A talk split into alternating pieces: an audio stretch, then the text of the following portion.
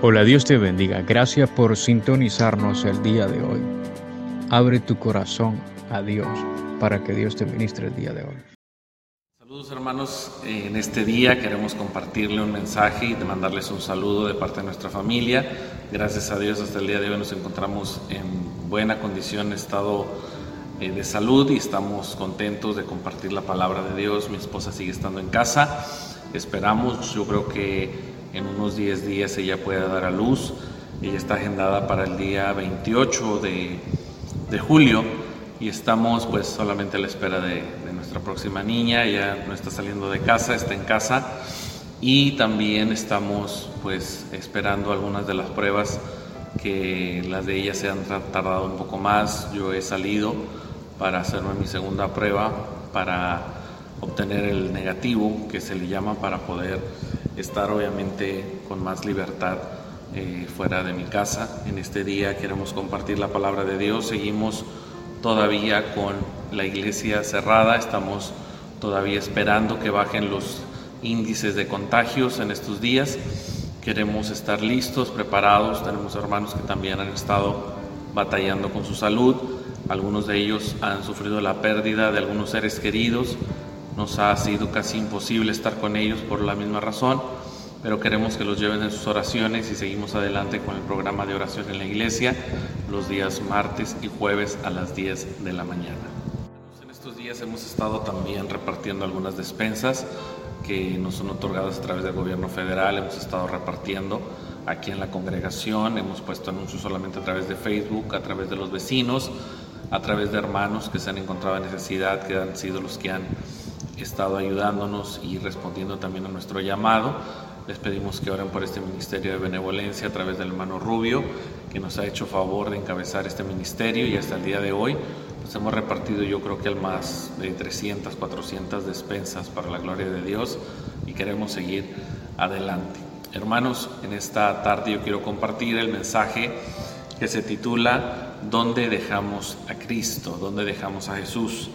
Y se encuentra en el libro, en el Evangelio según San Lucas capítulo 2 y tiene el versículo 41 en adelante la historia que quiero compartir. Dice la palabra del Señor de esta manera. Iban sus padres todos los años a Jerusalén en la fiesta de la Pascua y cuando tuvo 12 años subieron de Jerusalén conforme a la costumbre de la fiesta. Al regresar ellos, acabada la fiesta, se quedó el niño Jesús en Jerusalén sin que lo supiesen José y su madre.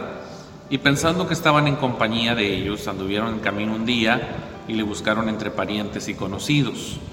Pero como no le hallaron, volvieron a Jerusalén buscándole y aconteció que tres días después le hallaron en el templo, sentado en medio de los doctores de la ley, oyéndoles y preguntándoles.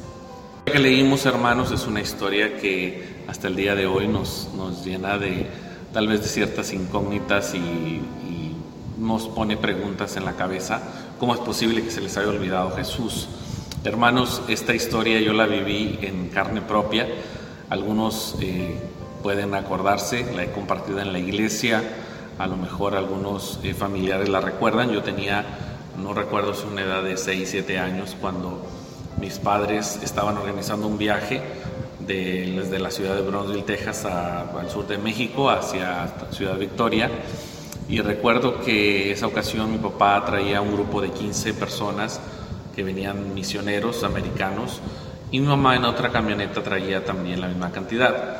Recuerdo que esa ocasión eh, estuvimos detenidos comiendo en una cafetería, yo venía con mi padre y yo le mencioné voy a ir al baño, me voy a, a detener un poco mientras estoy en el baño, así es que para que sepan que me esperen, ¿sí?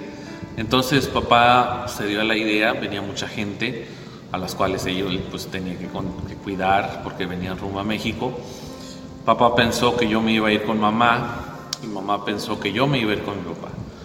Y esa fue el inicio de la historia. Cuando yo salgo del baño a los 6, 7 años de edad, no veo a nadie, veo que la cafetería está casi vacía, salgo al estacionamiento, me doy cuenta que no están y no sé qué hacer. Yo vivo lejos, yo vivía en ese tiempo en la ciudad Victoria. Recordaba que tenía una tía, mi tía Estela. Recordaba que la calle se llamaba Tulipán, que que tenía un buzón con unas rosas rojas, con un fondo blanco. No me sabía el número de la casa, no me sabía el teléfono, no me sabía nada. Entonces lo que hago es que regreso al interior de la tienda o de la cafetería y pues empiezo a llorar porque pues no encontraba a nadie. Si yo hubiese tenido la suficiente eh, enseñanza doctrinal, hubiera jurado que Cristo vino y me quedé. Pero a mis seis años yo dije, Señor, los niños son de Cristo y no me pude haber quedado. Entonces empecé a llorar y me atendió la cajera, me dio un chocolate para beber, un chocolate líquido. Eh, estuve ahí comiendo, esperando. Mis papás se fueron rumbo a Ciudad Victoria y antes de cruzar el puente hacia México, se detuvieron una gasolinera y se preguntaron uno al otro cómo está el niño, cómo va el bebé, etcétera. Y uno le dijo, pues viene contigo. Y papá dijo, no, no viene conmigo. Y entonces digo, ¿dónde se quedó? Pues allá estaba el servidor suyo sentado al lado de la cajera tomándose un chocolate eh, de leche y esperando a ver quién venía a reclamarme. Entonces, para no hacer la historia más larga, papá se da cuenta en una gasolinera con mamá de que pues yo no estoy, se empiezan a preguntar en uno al otro, ¿está contigo? ¿Se fue contigo? No, el niño se quedó allá. Y pues este servidor se encuentra sentado en la, a un lado de la cajera tomándose un chocolate con leche y esperando a ver quién me reclame, a ver quién va por mí. En eso papá se da cuenta y empieza a correr como loco en la camioneta. Viene rápido, se le atraviesa el tren. Para él, a lo que él platica, dice que se le hizo eterno el tren carguero, que no pasaba Total momento de pasar él llega y me ve y pues, pues me pide una disculpa, se disculpa ahí con los trabajadores y pues obviamente se les había olvidado su primogénito. El tesoro se les había olvidado en la cafetería en Lubis de, de Boca Chica, si no me, si no me eh, mal recuerdo. Y fue una historia muy eh, que me marcó en cierto aspecto, no que me haya quedado traumado, pero me sentí olvidado, me sentí dejado, me sentí eh, pasar desapercibido y a la misma vez me puse a pensar, bueno, pues qué será de ellos sin mí o a la misma vez qué será de mí sin ellos. Jesús eh, se queda olvidado en el templo, se quedó olvidado en Jerusalén y viene José y su madre, su, su esposa María, y vienen caminando pensando varias cosas. Uno, que Jesús viene con ellos, que Jesús está en la fiesta, que Jesús viene en la caravana. Que no se nos olvide que sin Jesús no puede haber fiesta, hermanos, sin Jesús no puede haber festejo, sin Jesús no puede haber alegría, sin Jesús no puede haber regocijo. Dice la Biblia que se dieron cuenta de que Jesús ya no estaba con ellos. Si Jesús no está, no hay regocijo, no hay fiesta, no puede haber gozo si Jesús no está. Y ellos de un momento a otro se dieron cuenta y entraron en un momento de desesperación, de búsqueda a buscar a Jesús, puesto que era el Hijo de Dios, el unigénito del Padre, se lo habían confiado a ellos y el Señor esperaba obviamente que cuidaran cualquier momento de, Él. En este momento se dan cuenta que Jesús no está y empiezan a darse cuenta que no se encuentra en la multitud. Ellos probablemente dedujeron, viene con un familiar o viene probablemente con algún conocido. Algunos de nosotros hemos pensado que nuestra relación con Jesús es una relación colectiva que es a través de la iglesia. Y no, la relación que tenemos con Jesús es una relación personal. Nuestra vida espiritual no depende de la devoción de tu abuelita, no depende de la devoción de tu padre o de tu mamá. Tu vida espiritual depende de ti. Y es por eso que empezaron a buscarlo entre la gente, en la caravana, con, los familiares, con los parientes, con los amigos, las amistades, por muy cristianas que sean, no nos garantizan una relación cercana con Jesús. Esa tiene que ser personal.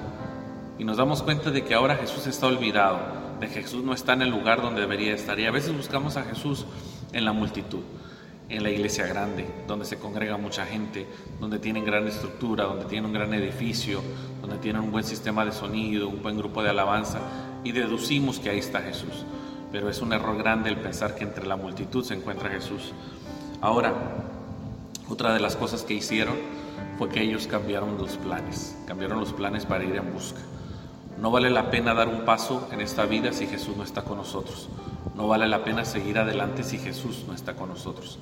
No vale la pena vivir la vida si Jesús no está con nosotros. Es ahí donde nos damos cuenta de que ellos tomaron la decisión de su vida al regresarse a buscar a Cristo. Hermano, tal vez usted ha estado caminando en medio de esta pandemia olvidándose de Jesús. Usted piensa que a lo mejor Jesús se encuentra en la reunión con los hermanos, pero no. Jesús debe estar con usted en su día de devoción, en su momento de búsqueda. Ahí debe estar Jesús con usted. Algunos de nosotros nos hemos olvidado de Jesús en medio de tanta mortandad, en medio de tanta enfermedad, en medio de tanta necesidad. Se nos ha olvidado Jesús. Y no, hermano, nuestra devoción es la que es puesta a prueba en medio de esta pandemia, en medio de la necesidad. Nuestra búsqueda de Jesús debe de estar a punto de encontrarlo. Debemos estar cerca siempre de Jesús, no podemos olvidarlo, no podemos ignorarlo. Jesús es la razón de la fiesta, Jesús es la razón de nuestro caminar, Jesús es el, es el motivo de nuestro gozo y nuestra vida espiritual depende de una relación buena con Jesús. Hermano, usted no va a llegar a ningún lado si Jesús no va con usted. Usted no tendrá éxito en nada de lo que emprenda si Jesús no está con usted. Que en este día usted pueda buscar y tratar de encontrarse con Jesús de Nazaret. Es lo importante en su vida, hermano. En esta vida tal vez usted va a perder amigos, usted va a perder eh, oportunidades de trabajo, va a perder dinero, va a perder a lo mejor una casa o dos o un carro o dos carros, no sé. Pero hermano, lo importante es que usted no pierda a Jesús, no lo pierda de vista. Tenga cuidado de su vida espiritual, no echa a perder una salvación tan grande que el Señor le ha otorgado. Le saluda con afecto el hermano Rodolfo García, pastor del Templo Jerusalén en la ciudad de Brownsville, Texas, el cual los espera también con brazos abiertos y esperando volverlos a ver pronto y estar gozándonos en la presencia del Señor. Dios les bendiga.